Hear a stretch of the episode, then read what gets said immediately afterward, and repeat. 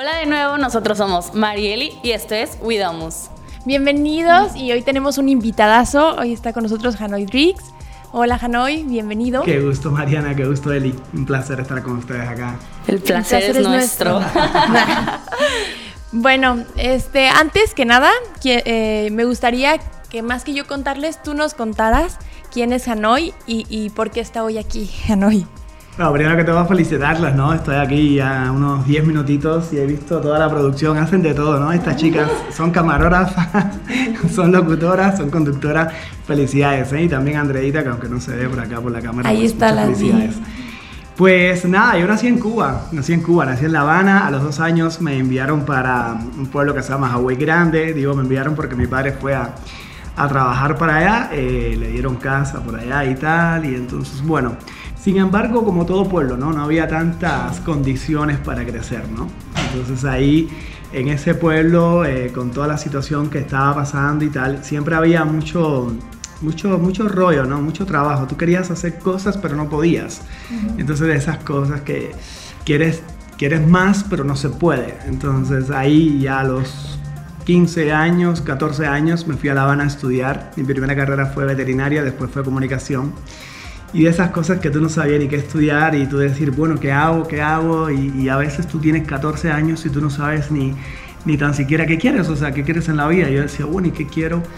Y pues por ahí los animales, los cerdos, las vacas, el campo, los perros. Digo, bueno, veterinario. Entonces estudié cuatro años de CBT primero y después cinco años de la universidad. Estuve nueve años estudiando veterinaria. Pero bueno, ya sabía yo como, como el cuarto semestre de la universidad que no me iba a dedicar a eso, porque casi siempre estaba más como que con la radio, haciéndome el conductor de radio y entrevistando al vecino. Hola, ¿qué tal? Aquí está Marquitos, ¿qué tal? ¿Cómo está? 98.7. Entonces imitando a los locutores, ¿no? Ya sabía yo que iba a hacer algo de comunicación, algo de, de otra cosa que no fuera veterinaria, ¿no? Y entonces yo tenía dos opciones cuando me gradué, o regresar y trabajar como veterinario al, pueblo, al campo, o simplemente quedarme en la capital y comenzar eh, de cero. Si quería ser con conductor, si quería ser no sé, locutor y, quería ser también actor y quería hacer muchas cosas por allá por La Habana, pues tenía que quedarme pues rentado y a pasar trabajo, ¿no? Ya sabes. Entonces ahí fue donde comenzó la cosa de cero, ¿no? Empezar a, vender pollo, a vender palomitas de maíz, empezó la cosa a, a estar rentado porque como todo, a dos horas y media de mi casa y pues nada, a luchar, a luchar y empecé a estudiar comunicación, estudié cuatro años conducción de, televisión y radio, después también cuatro años eh, alternando ahí con, con, la actuación, animación turística y ahí fue cuando me hice eh, pues comunicador, ¿no? Entonces después de 150 casting, bueno, uno me dijo que sí y ahí empecé en el canal Habana, allá hay un, un canal que, es, que sale en La Habana, que es local, pero me, me encantó, ahí empecé con una... Con una cartelera cultural que se llama Donde va La Habana. Ese programa tiene más de 15 años y sigue todavía al aire. Y bueno, yo lo que hacía era recomendar las diferentes manifestaciones artísticas de la capital para el fin de semana y a partir de ahí empieza mi, mi carrera como conductor de televisión. Después empecé a hacer algunas cosas en algunas telenovelas, algunos teleplay, cosas así. Y bueno, por ahí empezó y me quedé en La Habana. Entonces una vez que me quedé en La Habana, ya quería dar otro salto. Y entonces uno de los saltos que me hizo pues irme de Cuba fue cuando mi padre muere. Eh, mi papi fue una persona que le dedicó la vida entera a, la revolución de Cuba. Pero cuando mi papi, cuando yo vi que mi papi quería solamente un coche, se pasó 40 años trabajando y lo único que quería era un coche. Cuando yo vi que se murió sin el coche, yo dije, pues eh, me voy. Y ya entonces La Habana, pues por ahí ya estaba quedando chiquita, quería algo más, entonces veía algunos programas de México y, y me encantaba el tema de México. Para mí México creo que es el Hollywood de América Latina, hablando de la parte esta cultural, aparte de la televisión. Yo decía que el que llega a México y la haga, pues seguramente va a triunfar en América Latina, ¿no? Entonces eh, empiezo a, a, ver la oportunidad y dije, pues me voy de Cuba. Y me fui. ¿A los cuántos años? Tenía 36 años. Tenía 36 años cuando llegué aquí. Y como todo, ¿no? Migrante, eh, con una maleta de sueño, eh, sin nada, pasando trabajo. Recuerdo que llegué a Pachuca y, el primer trabajo que tuve fue en un canal del gobierno de ahí, y me dijeron, eh, yo había hecho un videoclip con Niga, no sé si ustedes se acuerdan de Niga. Bueno, Niga es un reggaetonero, baby, te quiero amor. Si tú pones Hanoi Drix, eh, te dejaré, se llama el tema, recuerdo que se llama, si tú pones Niga, te dejaré, el actor del video soy yo. Entonces yo había hecho ese, allá en, en Cuba lo había hecho y bueno, pues enseño ahí mi demo, mi demo de Cuba, de las cosas que había hecho en Cuba y tal. Y el productor me dice, pues listo, ya está, vamos a trabajar. Yo dije, oh, wow, qué padre. Llegué a Pachuca y ya tengo chamba, uh, qué padre. Pero bueno, entonces a partir de ahí me dijeron, ven el lunes, eh, estamos viendo lo tuyo, ven el miércoles, ven el viernes, y yo veía que no me pagaban, y entonces ven el lunes, ven el miércoles, ven el viernes, y no me pagaban, y no me pagaban, y bueno, para no cansarles, me pasé un año entero trabajando y, y nunca me pagaron.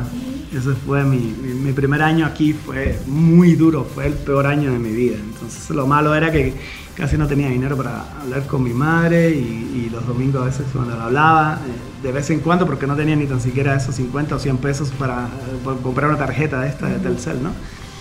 Y entonces le decía, sí, sí, ya seguramente mañana ya me dijeron que me iban a pagar, ya no te preocupes. Yo le digo, nana, a mi mamá, ya mañana, mañana, mañana y nunca me pagaron, fue bastante difícil. Entonces lo que hacía los fines de semana iba por 200 pesos y conducía 15, boda, bautizo, presentación ante Dios, pero conduje todo.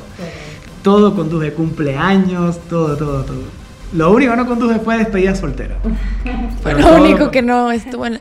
Pero, por ejemplo, pues en el 2011 estamos hablando de que no, no tiene mucho, o sea, 10 años. y, ya había un, un, avance pues, tecnológico y de, de diferente en México por la cercanía con Estados Unidos o por lo que sea. ¿Cómo fue el contraste cultural de venir de Cuba, totalmente socialista, a venir a, a, México, un país pues ya muy capitalista y sobre todo para estas fechas? El cambio fue fatal, el cambio fue muy duro, muy duro. Imagínate, en Cuba nadie sabe lo que es una tarjeta de débito, en Cuba nadie sabe lo que es una tarjeta de crédito.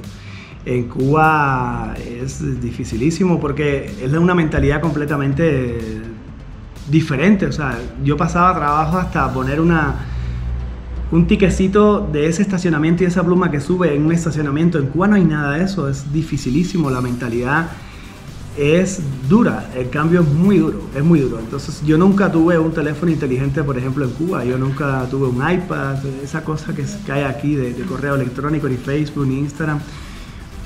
Entonces en Cuba la gente no tenían eso. Ahora es que se está abriendo un poquito más, pero en el 2011, en mi tiempo, no tenía ni correo electrónico. Entonces sí fue duro, fue duro porque además yo tenía la posibilidad de, incluso ir a un cibercafé, porque no tenía ni tampoco computadora en ese primer año, pero tenía quizás la posibilidad de ir a un cibercafé y enviar un, no sé, por Facebook, quizás un Messenger, pero es que mi madre no tenía Messenger. Y en Cuba no había Facebook, nadie tenía Facebook, nadie tenía Internet. Ahora es que los mexicanos tienen Internet y tienen que ir a un parque. Todos tienen que ir a un parque porque en ese lugar determinado es donde único hay Wi-Fi. Es decir, que no hay en tu casa, no es una cosa muy fácil. Hay extranjeros que han pagado hasta 6 dólares para enviar un correo electrónico. Entonces el tema de la tecnología en Cuba es bien difícil porque no todo el mundo tiene internet, no hay acceso a internet tan fácil. Y la mentalidad del comunismo al capitalismo es durísima, durísima, pero además es dejar tu cultura, dejar tu país, dejar tu familia, saber que tú tomas un avión y tú no sabes si tú vas a regresar o no, tú sabes que tu mamá está ahí, pero tú no sabes cuándo la vas a volver a ver. Yo no vine a ver a mi madre hasta después de tres años. Y es duro. Sí, la incertidumbre.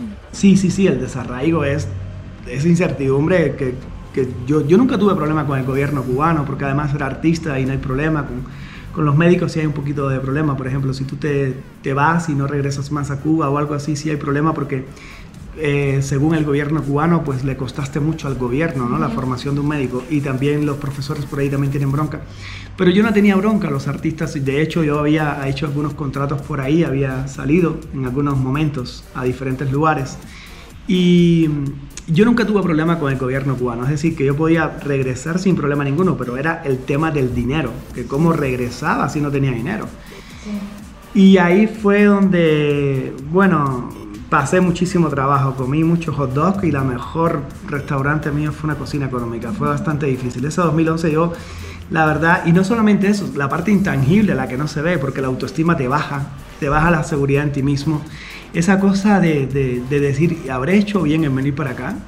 De esas cosas que, que tú supuestamente sueltas la chiva para tomar la vaca, ¿no? O sea, tú dices, si según yo había salido de Cuba, yo, yo dije, si salgo llego, si llego entro y si entro triunfo, pero en esas condiciones hoy entiendo que fueron bendiciones disfrazadas, ¿eh? Fíjate lo que digo, hoy entiendo que eh, cada fracaso trae en su seno la semilla de una ventaja equivalente o mayor, porque si no hubiese sucedido todas esas cosas en mi primer año, hoy quizás yo no fuera quien soy hoy, porque ahí fue también donde me, me di cuenta que yo tenía que tomar el control de mi futuro financiero en este país porque eso fue un golpe tan fuerte y, una, y un impacto tan, tan duro, porque además mi padre había acabado de fallecer, eh, mi madre en Cuba, mi hermana, mis sobrinos, mi cuñado, y eso fue duro, fue muy duro, fue el peor año de mi vida en todos los sentidos. Y la parte de la autoestima es que le tenía que literalmente caer, caer atrás a un licenciado para que me diera un salario. Era literalmente licenciado, licenciado usted me puede dar mi... Lo que ya te habías ganado, lo que ya habías hecho, ¿no? Aparte, o sea, ni siquiera era algo que ibas a hacer o era algo que ya había pasado. Exactamente, lo que quizás me correspondía o lo que me prometieron, ¿no? Simplemente lo que me habían prometido. Exacto, entonces recuerdo que tenía que ir incluso hasta el cuarto piso del gobierno y tocarle la puerta al licenciado y muchas veces el secretario me decía, no, el, licenciado se fue con el gobernador y no estaba, y era mentira, estaba ahí y cosas así, viví cosas muy fuertes, fuertes, fuertes, sobre todo la seguridad en, mí mismo se laceró muchísimo. Ya no era igual mi, mi, autoimagen, o sea, la reputación de mí mismo, yo decía, Dios mío. Entonces, por otra parte, pasando trabajo, la suerte que tenía una amiga, incluso que me prestaba dinero, que era la secretaria de, de la directora general de aquella televisora y me prestaba mil pesitos, dos mil pesitos. Y entonces los fines de semana, cuando yo conducía los 15 años o las bodas, de 200, 300 pesos, pues entonces le iba pagando más o menos, ¿no? 100, 150, 200 pesos, 300 pesos. Pero en ese año yo creo que fácilmente me llené de deudas como de, 100, de 120 mil pesos, más o menos, mexicanos. Para sobrevivir, literalmente. Desbaratado, estaba mentalmente yo estaba desbaratado, mis pensamientos estaban súper negativos, estaba incluso a punto de regresarme para Cuba. A punto de regresarme para Cuba. Recuerdo que llamé a una prima mía que vive en New Jersey, se llama Maite Sordía, y le dije, oye, yo creo que me regreso a Cuba. Y me dio un consejo ahí, que no se puede decir por aquí, un consejo bastante cubano, pero eh, me dijo, pues aprieta y dale a los pedales. Y, y, no me fui, no me fui, pero estuve a punto de, de regresarme. Dije, no sé si hice bien o no, pero esas cosas que que tú te cuestionas, ¿no? Si habrás, si habrás hecho bien o habrás hecho mal, y es ahí yo creo que cuando tú conoces a tu otro yo, ¿no? Sí, dicen que en la catarsis es cuando realmente te conoces y aparte es cuando las, se dan las mejor, la mejor versión de ti o la peor versión de ti en esta catarsis, porque cuando estás en un buen punto o en un buen nivel, es difícil que saques la mejor versión de ti porque estás cómodo, estás a gusto, estás en una zona de confort que no te motiva ni te empuja a hacer algo diferente. Pero cuando estás realmente en un momento de quiebre, es cuando tienes que, ahora sí, sacar lo que has aprendido, lo que has literal Total. creado toda tu vida para sobrevivir. O sea, entonces es cuando realmente uno renace. Y para ti renacer, me imagino que fue pues en primer lugar, eh, eh, eh, entrar a trabajar a TV Azteca y en segundo también emprender, ¿no? Sí, la cosa buena que tuvo aquello que yo veo así, en primer lugar fue el deseo, yo recuerdo que el deseo que tenía cuando, cuando fui a hacer el casting en Azteca, recuerdo que primero me enteré que en Puebla estaban buscando el locutor, ¿no? Y me fui a Puebla a hacer casting. Pero después me enteré que ahí mismo, el mismo programa que se iba a hacer en Puebla, se iba a hacer a nivel nacional en, las diferentes locales y en la local de, de, Pachuca, de Azteca, iban a hacer el mismo programa con el mismo concepto que tenía en Puebla. Yo dije, bueno, pues entonces en vez de irme para Puebla, mejor me quedo aquí. Y a mí me habían pedido hablar un minuto. Yo hablé cinco minutos. no me caí. Porque era, era esa cosa que era entre hambre, hambre de verdad y hambre, hambre de deseo, por lo menos de tener de tener un salario en aquel momento. Yo quería tener algo, tenía, tenía que tener ese puesto. Y dentro de mí, pues yo dije, este puesto es mío, o sea, no busque nada más locutores, este puesto es mío. Cuando dijeron 3, 2, 1, yo dije, hola, ¿qué tal? Buenas tardes, no le doy, señor, no cambié que nada, porque mire, Y ya finalmente el director dijo, pues me quedo con el cubano y entonces ahí me quedé después de, cinco castings y más de 150 locutores que pasaron por ese asiento haciendo el casting, me quedé yo. Sí, entonces el otro choque, bueno, ya yo tenía ahí la esperanza, dije, bueno, Azteca, ¿no? Tú sabes, tú dices Azteca. Azteca para mí fue tremenda escuela en lo profesional, en lo personal también hice muchas cosas. O lo mismo era reportero que conductor, que locutor, que espectáculo, que hacía de todo. Hacía todo tipo de eventos, la Academia Kids Lala la estuve conduciendo. 16 meses después yo estaba triplicando mis ingresos en Azteca y, y hasta que dejé de trabajar en Azteca. ¿Y cómo es que, que o sea, me imagino que ya triplicar los ingresos pues ya era un, o sea, un gran logro. Y, y cómo tú describirías que fue no quedarte en la zona de confort, o sea, porque te pudiste haber quedado pues muy eh, a gusto, ya era el triple, ya lo que algunos y que como que es una mentalidad medio de perdedor podría ser como de pues ya es mejor de como estaba antes, ¿no? Pero qué es lo que te motiva y que te dice no tienes que salir y aparte tienes que emprender, algo que a lo mejor aparte por tus orígenes, pues históricamente no, lo traes en el ADN, el emprendimiento. Entonces, ¿cómo es que tú dices, me salgo todavía de esto que ya logré y que ya fue un, logro importante, me salgo de aquí para emprender? Sí, es que también yo creo que la situación de un migrante quizás es diferente a las personas que viven acá. No sé si están de acuerdo conmigo, porque por ejemplo, quizás si, si uno viviera normal, por ejemplo, con 23, 25 años, o yo mismo quizás con 25 años quizás yo estaba bajo el mismo techo de mi madre y mi padre, por ejemplo, que no era el caso, yo estaba allá en La Habana, ¿no? Un poco más independiente, pero ya cuando tú vienes como migrante, yo creo que lo que me pasó fue que yo tuve un impacto emocional. La gente aprende por dos cosas. Número uno, por un despertar en tu conciencia o por una experiencia que te haya dado fuerte, una urgencia, una cosa que, no sé, que estés en el sótano o que tus papás te digan estoy quebrado y entonces tenemos que ir a trabajar, tenemos que hacer algo, tenemos que hacer algo diferente, tenemos que salir de la zona de confort, tienes que hacer algo, no sé. Ese impacto emocional, yo tuve dos impactos emocionales. Uno, que fue la muerte de mi padre y otro fue que no me pagaron por un año consecutivo. Entonces, ese impacto emocional que yo tuve, yo dije, más nunca, más nunca me vuelve a pasar. Más nunca, nunca le voy a caer atrás a un licenciado para que me dé un salario. Entonces, esa cosa de que más nunca fue algo, ves, viene de adentro. Eso es un deseo muy ferviente, eso es un deseo muy fuerte, eso es algo que tiene de adentro, de tu interior, eso es algo muy genuino. Esa cosa que se llama decisión y determinación, como cuando mismo Henry Ford dijo, voy a tener el V8 y listo, y le dijo eso a los ingenieros, quiero el V8. Y hoy tenemos coche precisamente gracias a Henry Ford. Porque él dijo, quiero ese motor, quiero ese. Y la gente le decía, pues tú con ese armatroste siempre estás inventando con eso que dices que vas a hacer un coche, que no sé qué, porque antes lo que había era carruaje y caballo. Y él dijo, no, no, no, yo voy a hacer un coche. Y lo hizo. Pero esa misma determinación quizás fue lo que yo tuve por dentro, ¿no? Esa cosa, ese deseo de decir más nunca. Esa cosa cuando tú dices más nunca, olvídate, a ti nadie tiene que recordarte que salgas de la zona de confort. O sea, yo no tengo mucha esperanza para personas que están en la zona de confort, la verdad. Las personas que están en la zona de confort están ahí, si son felices está bien, yo no los critico. Tampoco los veo como perdedores, yo no quiero tampoco llamarles perdedores. No, pues como mediocres, ¿no? Simplemente que están ahí, están en la zona y está bien, no los critico, tampoco los juzgo, porque no soy nadie para eso, pero yo sí creo que uno tiene que... Yo sí creo que la meta genuina de la vida es crecer. Fíjate, no digo ni coche ni casa. Las casas y los coches, en mi opinión, es la consecuencia de tu crecimiento. Pero yo creo que es eso, probar y comprobar hasta dónde tú eres capaz de llegar en la mejor versión de ti mismo, hacer lo necesario, no hacer lo que puedas, hacer lo que tengas que hacer, no hacer lo posible, hacer lo necesario.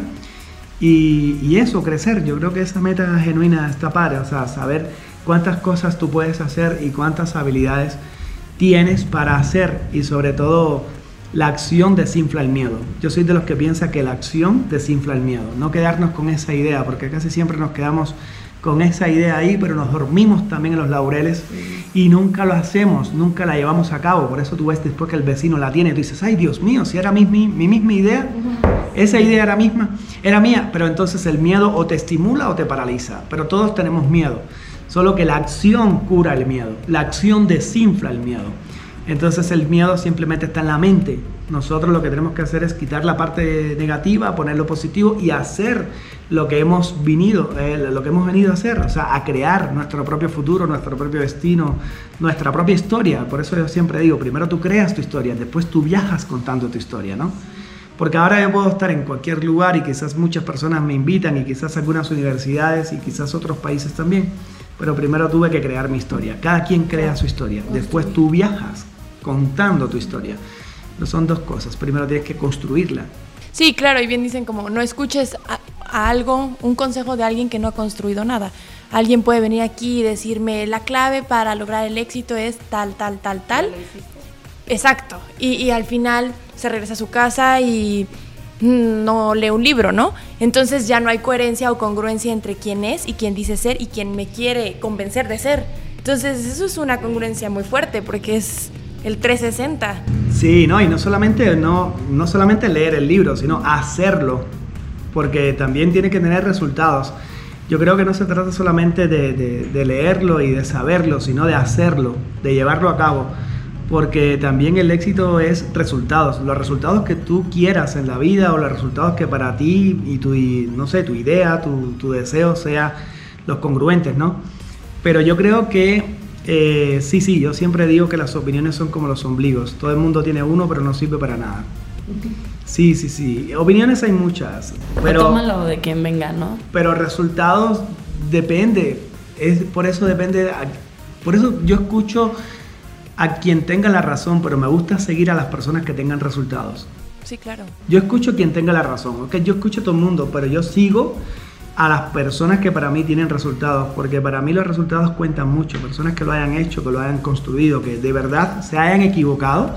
Como yo digo, yo creo que para triunfar en el capitalismo, según mi experiencia, es fracasar muy temprano, lo más temprano que podamos, fracasar a menudo y convertir esas experiencias de fracaso en aprendizaje. Y después darte cuenta que no existe fracaso, solamente lo que existe son experiencias de aprendizaje y derrotas temporales. Yo lo que no me daba cuenta en esos momentos, porque yo no había estudiado la, vida de Henry Ford, yo no había estudiado la vida de Gillette, yo no había estudiado la vida de Thomas Edison, de los Rockefeller, pero en, haciendo una retrospectiva, qué bueno que no me fui para Cuba, pero yo lo que pasa que me sucedió ese primer año fue que yo tuve una derrota temporal. Era una derrota temporal, porque poco a poco fui retomando mi confianza, confianza que yo tenía en Cuba, ¿eh? yo, yo estaba confiado, yo había llegado a la capital, yo no conocía a nadie tampoco y pude llegar a la televisión cubana. Eso era un punto que yo tenía en mi autoestima y mi paradigma de que sí se podía. Solo que en esos 12 meses, pues la verdad, yo dudé si se podía o no. Claro. Y bueno, también escuché un poquito acerca de, cómo haces una analogía con la lechuga y el manzano de eh, tu trabajo y tu emprendimiento y cómo puedes ir, o sea, las 8 y 3 horas que le debes destinar a cada uno. Y en tu caso, ¿cuál fue tu lechuga y cuál fue tu manzano en ese momento, cuando decides emprender? Sí, total, total. Yo, yo soy de los que piensa eso. Cuando yo escucho esto, porque fue un poco más fuerte la, la frase, ¿no? De, de aquella persona que estaba en ese seminario, algo así dijo, los que triunfan se educan, los que fracasan se entretienen, los que triunfan tienen grandes libreros, los que fracasan tienen grandes pantallas yo tenía una pantalla grandísima. Entonces, eh, imagínate, reportero en Azteca, reportero. Y entonces ahí fue donde yo dije, pues voy a hacer otra cosa, ¿no? Y empecé a preguntar los libros que se habían leído las personas que, que habían triunfado. Y recuerdo que comencé, sí, con Padre Rico, después Bien Ciudad ser Rico, Padre Rico, Padre Pobre, Bien Ciudad ser Rico. Y a partir de ahí me empecé a, me empecé a dar cuenta, este, este autor decía que la verdadera riqueza no se trataba de millones, o sea, la verdadera riqueza se trataba de cuando tú pagas tus gastos activos y pasivos sin depender del salario de un jefe. Era cuando tú eras autónomo, ¿no? Entonces yo dije, bueno, pero ¿por qué no? ¿Por qué no? En Cuba no podía hacer eso porque en Cuba era difícil. Pero empecé a buscar eh, los vehículos, las oportunidades y cuando tú estás abierto a oportunidades, las oportunidades te llegan. Solo que las oportunidades nunca se pierden, solamente cambian de mano. Es lo que yo pienso. Hay muchas oportunidades, en este país hay muchas oportunidades, pero el miedo en vez de estimularte lo que hace es que te paraliza y ahí está lo fatal. Entonces a veces, como también nos educaron un poquito pero seguro, a veces no dejamos lo poquito cuando la grandeza está de afuera y uno es capaz de hacer cualquier cosa. Entonces yo dije, ok, lo que voy a hacer es que voy a construir mi futuro financiero. Ya, ya tengo una experiencia de caerle atrás a un licenciado y no darme el salario, pues entonces a mí eso no me va a volver a pasar. Entonces yo lo que hacía después de las 5 de la tarde, 6 de la tarde, 7 de la noche era de ver muchas telenovelas. A mí me encantan las telenovelas, me encanta, me encanta, porque aparte yo vengo a la televisión. Y a mí una de las cosas que me enganchan son los comerciales de México, porque en Cuba no hay comerciales. En Cuba son, bueno, viva Fidel, viva Raúl, viva la revolución. No hay comerciales, es comunismo. Entonces una de las cosas que me encanta a mí, que me, que me impactó como extranjero y como cubano viniendo del comunismo son esos comerciales bonitos, esa creatividad, esa creación, esa manera de hacer telenovela, esa manera de hacer programas que te enganchan, literalmente, esos programas de, de, participación, de concurso, te enganchan, te meten ahí ocho horas. A mí me encanta, yo veía todo eso, veía, además veía Vecino, Amor Mío, La Huereja, todo, todo, yo veía todo eso, a mí me encantaba todo eso, pero yo era un entretenido, entretenido. Y entonces cuando ese hombre dice, los ricos se educan y los pobres se entretienen. Yo dije, wow, entonces yo soy pobre al cuadrado porque yo estoy entreteniendo a los pobres. Y ahí fue donde yo hice una retrospectiva y dije, bueno, si tú sigues haciendo lo que estás haciendo, seguramente no vas a poder tener lo que tú quieres tener. Porque además yo quería que mi mamá viniera, yo quería que mi hermana viniera, yo quería otra cosa. Entonces, ahí a partir de ahí fue cuando dije, espérate, ¿qué vas a hacer entonces? ¿Qué vas a hacer? Y después de las 5 de la tarde lo que hice fue que viré la pantalla de la televisión y rompí el control.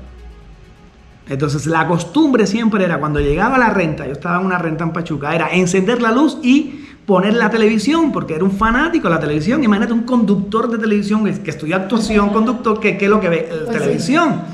Y a partir de ahí, cuando rompí el control, viré la, la pantalla que iba a buscar el control ya no lo tenía. Y así cambié el hábito y empecé, en vez de ver televisión, a leer libros y a leer todos estos principios que me hicieron abrir la mente total y fue cuando fui el dueño de mi destino y el capitán de mi alma. Dije, pues yo tengo que construir este, este destino financiero, me cueste lo que me cueste. Entonces yo no, yo no dejé de trabajar, o sea, no es una cosa que yo dejé de trabajar, no, yo dije, lo que me voy a comprometer es después de las 5 de la tarde, sí, voy a trabajar por mis lechugas hasta las 5 de la tarde para mi jefe ¿Para qué? Para comprarme los biles, para comprarme las cosas en Aurrera, para comprarme las cosas en Walmart, para pagar la renta. Todas esas cosas yo lo voy a hacer. Voy a ir pagando la deuda con este dinero. Pero después de las 5 de la tarde, en vez de ver amor mío y en vez de ver vecinos y en vez de ver todas esas cosas, entonces lo que voy a hacer es que voy a construir mi negocio. O sea, claro, cansado, por supuesto, cansado, agotadísimo, me echaba agua en la, en la cara, me echaba agua en el cabello, estaba fatal, estaba frustrado, estaba cansado, de esas cosas que tú estás estresado y solamente te quieres sentar en el sillón para ver televisión. Eso es todo, eso es riquísimo. Eso es genial, pero yo sabía que me quedaba poco. Yo sabía que los años iban a pasar, yo sabía que en cualquier momento iba a venir cualquier otra persona, mira Hanoi, hasta aquí llegamos, ¿no? Entonces yo tenía una urgencia, yo tenía un deseo yo tenía un deseo, y ese es un consejo que yo le doy a las personas siempre, tengan un deseo ferviente, un deseo genuino, un combustible que te salga de adentro, que tú digas, voy a hacer esto y punto. Y también una fecha límite, tenemos que poner una fecha límite, porque tú dices, ok, yo sí, yo voy a hacer, yo voy a hacer lo que sea. Pero, Pasan los años. Pero ¿cuándo? Tienes que poner esa fecha límite. La fecha límite y no existe algo por nada. Tienes que también dar algo a cambio. Y eso se llama esfuerzo, eso se llama energía. Y entonces yo lo único que hice fue Mismo esfuerzo y compromiso que hacía con mi lechuga, mismo esfuerzo y compromiso que hacía por mis manzanos, ¿no? Entonces, ¿qué es lo que pasa? Si tú te das cuenta de la lechuga, está bien, tú comes rápido porque tú la siembras hoy y a los 15 días entonces ya tú estás comiendo lechuga. Pero si tú te das cuenta, las raíces de la lechuga son finitas y cualquier viento viene y se la lleva. Un ciclón viene y se la lleva, un, un ciclón viene y ya se va la lechuga. Entonces, ¿qué es lo que pasa? Que la lechuga para mí es el empleo. O sea, yo decía, voy al empleo a comer voy al empleo 5, 8 horas, 10 horas, las horas que sean, pero después voy a construir mi manzano. Entonces aquí está el rollo, por eso es que la gente no lo hacen. O si lo hacemos, tenemos mucha iniciativa, pero tenemos poca terminativa. Porque entonces, ¿qué es lo que pasa? Que el manzano no crece para arriba, el manzano crece para abajo. y esas son las raíces. Las raíces del manzano, si tú te das cuenta, cuando tú cosechas las manzanas, están ahí y aunque venga un ciclón, nunca se cae. Se pueden quitar algunas hojas, se pueden caer algunas ramas, pero nunca se va el árbol, nunca, nunca se va de raíz. ¿Por qué? Porque las raíces crecen hacia abajo. Entonces tú te das cuenta que no estás creciendo. Tú dices, pero yo no veo nada. Y te pasas 10 meses, 18 meses, 2 años y todavía no ves nada. Pero lo que pasa es que si estás creciendo, solamente que estás creciendo internamente. Por eso lo que tú hoy tienes en tu exterior simplemente es un reflejo de lo que tú tienes en tu interior.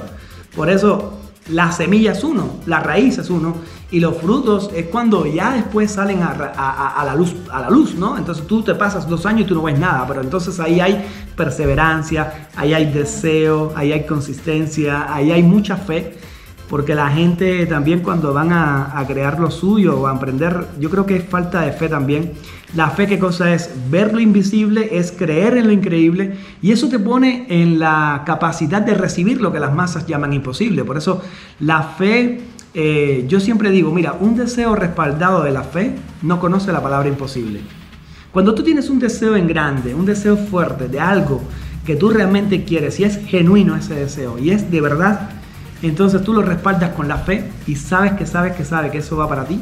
Cuando tú lo respaldas con esa fe, así como el Wi-Fi, que tú no lo sabes, no lo entiendes, pero nos podemos comunicar de aquí a Roma, Así mismo cuando, tú vas a un restaurante y tú dices, deme un pollo y tú sabes que ese pollo se está cociendo y va a regresar a ti, esa misma seguridad que tú tienes cuando tú haces en el interruptor, lo subes y se hizo la luz, que esa misma fe tú tienes si lo haces para construir tu destino financiero, para construir lo que tú quieras, tus sueños, tus metas, lo que sea, yo te aseguro que no conoces la palabra imposible.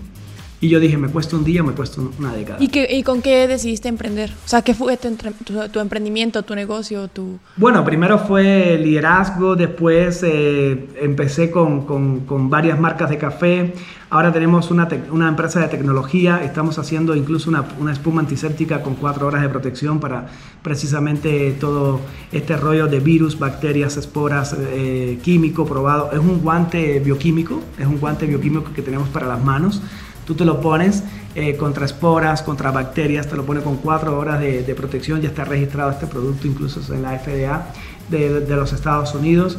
Eh, no tiene alcohol, es, genial para los niños, para los adultos mayores, con unos resultados impresionantes. Estamos haciendo también tecnología de punta de aromaterapia, aromaterapia con, con Sense, estamos haciendo Sense también. De hecho, eh, por aquí tengo, después les voy a dar para que se lo pongan aquí. Es muy, es muy, es muy rico. Eh, Sense es una maravilla, te hueles a, eucalipto, hueles a limón, hueles a lavanda. El aceite eh, no te toca para nada la nariz, te lo pones, te lo pones aquí y es una maravilla, es invisible. Estamos haciendo tecnología, diferentes servicios, diferentes plataformas digitales de transporte. Estamos haciendo muchas cosas, estamos creciendo muchísimo. Tenemos una plataforma de tecnología para el mundo financiero también, para multiplicar los ingresos desde el Internet. Estamos creciendo muchísimo, estamos ya en 192 países. Y de ahí, ¿cómo es que inicias tú con como esta parte del personal branding?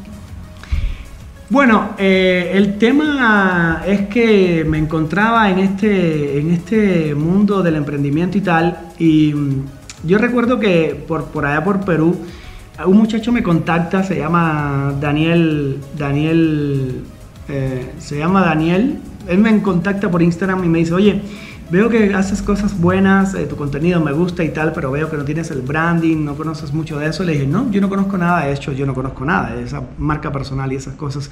Y él me dijo, pues yo te puedo ayudar, te puedo ayudar y empezó a ayudarme un poquito, pero yo no creo que tampoco sea muy responsable en esto de la marca personal. Yo creo que me queda mucho por aprender todavía. Yo lo que hago nada más en mi canal de YouTube, en mi Instagram, lo que hago es que simplemente comparto lo que me ha funcionado. De hecho, no está ni tan siquiera monetizado mi canal. Yo lo que hago es que lo comparto con, con varios amigos de empresarios, amigos líderes de este movimiento que tenemos que precisamente es eh, se llama sí o sí Libres Mil, que son mil mexicanos libres, literalmente de currículum vitae mediante los principios del éxito. Y yo lo que hago que comparto nada más para, para que lo quiera ver, pero sobre todas las cosas no tampoco lo, no, no, no soy así como que busco tampoco creo que millones de seguidores y eso. De hecho, no, tampoco ni está monetizado mi canal, ¿no? Pero yo creo que de la marca personal me queda mucho por aprender todavía. Yo creo. ¿Pero empezaste subiendo tu contenido habitual? Normal, normal. Así como un hobby. Como un hobby. Porque cuando yo empecé a... Lo inconscientemente primero me empezaron a suceder cosas. Por ejemplo, yo empecé a hacer cosas según mi paradigma, según eh, mi deseo, lo que yo quería. Porque, por ejemplo, mira, ¿cómo triunfó Henry Ford? Henry Ford lo que triunfó fue de la siguiente manera. Buscó un propósito definido. Él quería el B8 y punto. Número dos, él blindó las su mente las blindó a las opiniones de desánimo de las personas. Él nunca se dejó robar los sueños. Esa cosa de que tú estás loca, cómo tú vas a hacer eso, no sé qué. Y no lo hacen por nada malo. Las personas que te quieren lo hacen porque simplemente te quieren cuidar. Simplemente porque quieren que tú no salgas de la zona de confort. Bueno, también hay otras personas que también, si tú te vas por tus metas, también le estás lanzando desafíos a muchas personas y lo estás obligando también a salir de la zona de confort. Hay de todo. Pero las personas que te quieren, sobre todo tu familiar, lo que quieren es que tú no te arriesgues, que tú no pierdas, porque no quieren el riesgo, porque simplemente nos nos criaron así, poquito pero seguro, tranquilo, eh, no pierdas tu punto de Infonavit y tal. Entonces, ¿qué es lo que pasa? Que cuando tú, cuando tú blindas tu mente a las opiniones de desánimo, recuerda, des viene de sin, ánimo viene de vida, desánimo es sin vida. Cuando tú blindas y cuando tú no le haces caso a las personas, entonces tú vas con todo. Te haces invencible. Y eso fue lo que hizo Henry Ford. Henry Ford buscó un propósito definido, él blindó su mente a las opiniones de desánimo, a todas esas opiniones de negativas, se unió con personas incluso que lo motivaran para buscar ese propósito y para buscar eh, eso que él quería y simplemente dijo, pues lo voy a hacer, me cuesta un día, me cuesta un siglo. Y eso mismo fue lo que hice yo. O sea, yo no hice otra cosa. Yo lo que hice fue, dije, lo voy a hacer. Me cueste un día o me cueste una década. No importa lo que me lleve, lo voy a hacer. Hablas de que, bueno, leíste muchos libros a muchas personas muy importantes, ¿no? En la historia del mundo, eh, personas muy exitosas. Este, ¿Qué libro le, le, recomiendas a todos los que nos están escuchando o qué persona exitosa es como tu top, tu ejemplo a seguir, ¿no? De todos los que nos has comentado. Bueno, yo, yo sí recomendaría uno, para mí uno que me impactó bastante es Piensa y hace rico. Es un libro que se estudió a más de 25.000 personas que habían fracasado y 500 personas de los que más habían triunfado. Entonces, lo que se cuestiona a este autor, que se llama Napoleón Hill, es por qué las personas triunfaban y otras fracasaban. Él empezó a cuestionarse por qué la gente en Estados Unidos y empezó a buscar esa filosofía del éxito. Y entonces le dijeron, no, pero ¿por qué también no investigas también por qué fracasaron? Porque una vez que tú conozcas por qué la gente fracasaron, entonces te vas a dar cuenta de las cosas que no, que no puedes hacer. Y este libro, él investiga a 25.000 personas en Estados Unidos que habían fracasado y 500 personas de los que más triunfo habían tenido. Y después de 25 años, él se llevó 25 años investigando esto. En el año 1927 salió ese libro. Desde el 1927 se publicó ese libro. Y dicen que en Estados Unidos, dicen, a mí no me consta, pero que es el segundo libro después de la Biblia más leído. Y es uno de los libros que más multimillonarios ha creado en Estados Unidos y a nivel mundial. Hay muchos latinos que también lo han estudiado. Pero ese libro te dice cuáles fueron los principios que puso en práctica los que crearon el sueño americano, sueño por el cual muchos mexicanos dan su vida para llegar allá y sueño por el cual muchos de mis mejores amigos de secundaria murieron en el mar comidos por tiburones por llegar allí. Entonces yo me hice la misma pregunta, ¿por qué tantas personas quieren ir allí? ¿Qué tiene eso? Y entonces precisamente yo lo que creo es que al final después de todo la prosperidad, la abundancia no está en Estados Unidos, está en tu mente. La conclusión es piense, conscientemente piensa, piensa y eso es lo que a veces no hacemos, pensar conscientemente. O sea, no solamente para razonar o no solamente analíticamente sacar una ecuación o una raíz cuadrada, no. Yo digo pensar. Pensar es visualizar qué tú quieres, qué es lo que realmente uno quiere. ¿Y para qué vino uno? Empieza uno a cuestionarse cosas y es cuando te cuestionas esas leyes y es cuando despiertas y es cuando tomas el control de tu destino en todos los sentidos. ¿eh? Sí. Esos son principios universales, no solamente para emprendimiento ni mucho menos, para lo que tú quieras, para el artista, para el actor, para el locutor. Yo inconscientemente empecé a hacer cosas. Inconscientemente, o sea, yo hice cosas porque tenía deseos. Yo no me dejé robar los sueños porque tenía un deseo. Yo me asocié con personas. Yo empecé a hacer cosas inconscientemente y cuando leo los libros, yo dije, wow, muchas de las cosas que veo que esta gente hicieron, las hice yo inconscientemente, o por un impacto emocional, o porque no me pagaron el primer año, porque me la o, porque me vi muy mal en este país, o porque ser migrante es difícil, porque también es muy difícil que tú te pases tantos años y que tú vengas con un título y te digan, tu título no sirve. O sea, imagínate que tú te vayas para los Estados Unidos y te digan, tu título tienes que revalidarlo. Sí, o sea, todo el tiempo del mundo perdido o sea, ¿cómo? Entonces tú piensas, porque además de eso te dicen que en Cuba es un sistema educativo buenísimo, que es lo máximo, que es lo mejor y que no sé qué, que hay muchos médicos buenos, es cierto. Pero yo decía, bueno, pero si el sistema educativo en mi país es tan bueno, ¿por qué no sirve aquí en México? No, pero hay que revalidar no sé cuántas asignaturas, no sé cuántas. Imagínate, migrante, ¿tú crees que tú te vas a poner a estudiar después?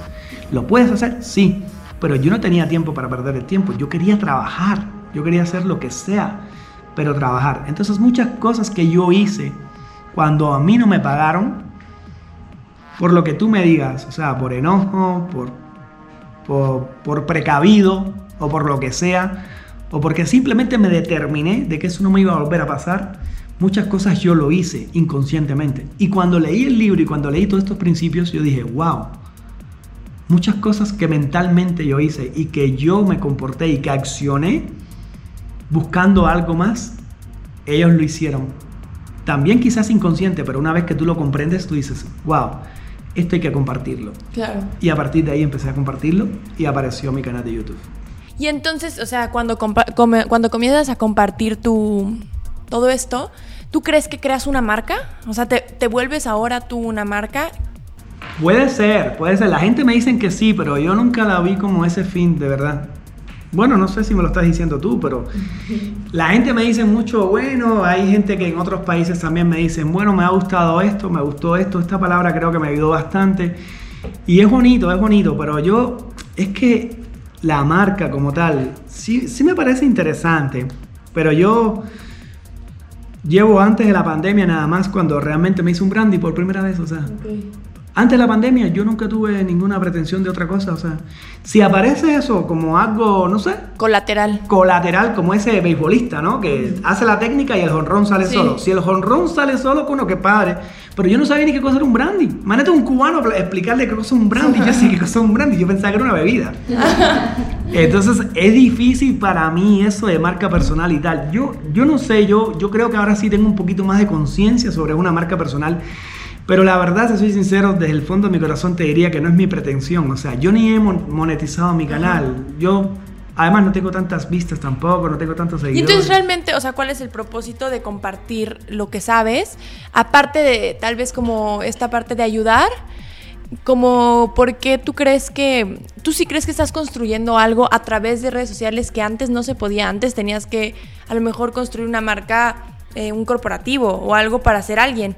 Y ahorita creo que cada vez es más factible y es más importante hacer una marca personal, porque finalmente ahora es tu carta de presentación realmente. Sí, sí, sí. Quien eres en línea ya prácticamente es quien eres en persona. Entonces, ¿crees que sí es muy importante, o sea, este mix entre quién eres y quién muestras? Sumamente importante. O sea, para mí no se trata de competir, se trata de compartir. O sea, yo lo que quiero es compartir cuáles fueron esos principios que me han ayudado a mí como migrante, que llegué con 20 pesos mexicanos, que no me pagaron durante todo un año. ¿Cuáles fueron esos principios mis mentales? Yo creo que cuando el poeta dijo, soy el amo de mi destino y el capitán de mi alma, lo que se le olvidó decir fue que somos los amos de nuestro destino porque también podemos influir en nuestros pensamientos. Yo lo que simplemente quiero compartir es todo este proceso que yo tenía de depresión, de duda, de preocupación, porque esto es bien importante quizás explicarlo, o sea, cuando tú tienes duda, cuando tú vas por algo como yo, que vine por algo y me trae la duda, conscientemente la, la, mente se divide en dos partes, consciente e inconsciente, en un montón de cosas, pero para que se entienda. Cuando tú conscientemente cae la duda, que eso fue lo que me pasó a mí en mi primer año cuando llegué aquí, la duda trae la preocupación. Entonces, cuando tú jalas esos sentimientos negativos que son psicológicos al subconsciente, el subconsciente es la mente emocional, empiezas a involucrarte emocionalmente. Ahí es donde tú te enamoras de, de una chica, te enamoras de un chico, es la mente emocional. En la mente emocional, que es la parte de abajo, es donde está el paradigma es donde está tu autoestima, es donde está tu autoimagen.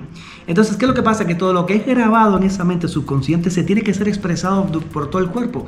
Todo lo que se graba ahí, si es miedo, se expresa como ansiedad, pero la ansiedad no se expresa. La ansiedad se reprime, la represión cae en depresión. Por eso las personas se deprimen. Las personas se deprimen no por un estado de comportamiento, sino por un estado mental porque se conectan con la duda, se involucran con la preocupación, eso trae como consecuencia el miedo y después se expresa por todo el cuerpo como ansiedad. La ansiedad se reprime, la represión trae depresión, depresión es un cuerpo que está mal, en malas condiciones y hay una ley de polaridad que dice o estás creando o te estás desintegrando.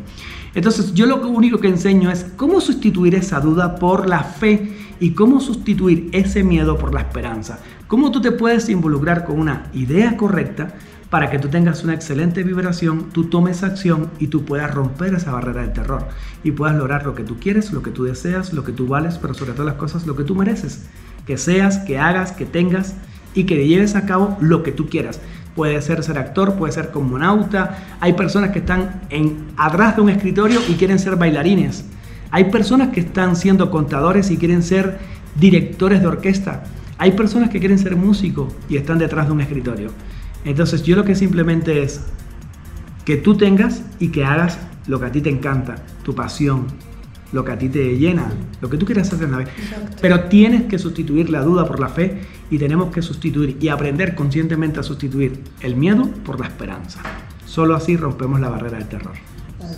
Y es lo que creo yo, no sé. Creo que es como no todos tienen que vivir lo que yo viví para hacer cosas grandes. O sea, las pueden hacer gracias a mi experiencia y creo que es lo que, lo que nos compartes. Muchas, muchas gracias. Mira, yo soy de los que cree que los latinos no merecemos la caridad. Los latinos. Los latinos no necesitamos la caridad, los latinos necesitamos la inspiración. Yo creo que los latinos, cuando, cuando tú inspiras a otra persona, yo creo que es genial. La inspiración viene de adentro. Eso es es muy poderoso, la inspiración es muy poderosa.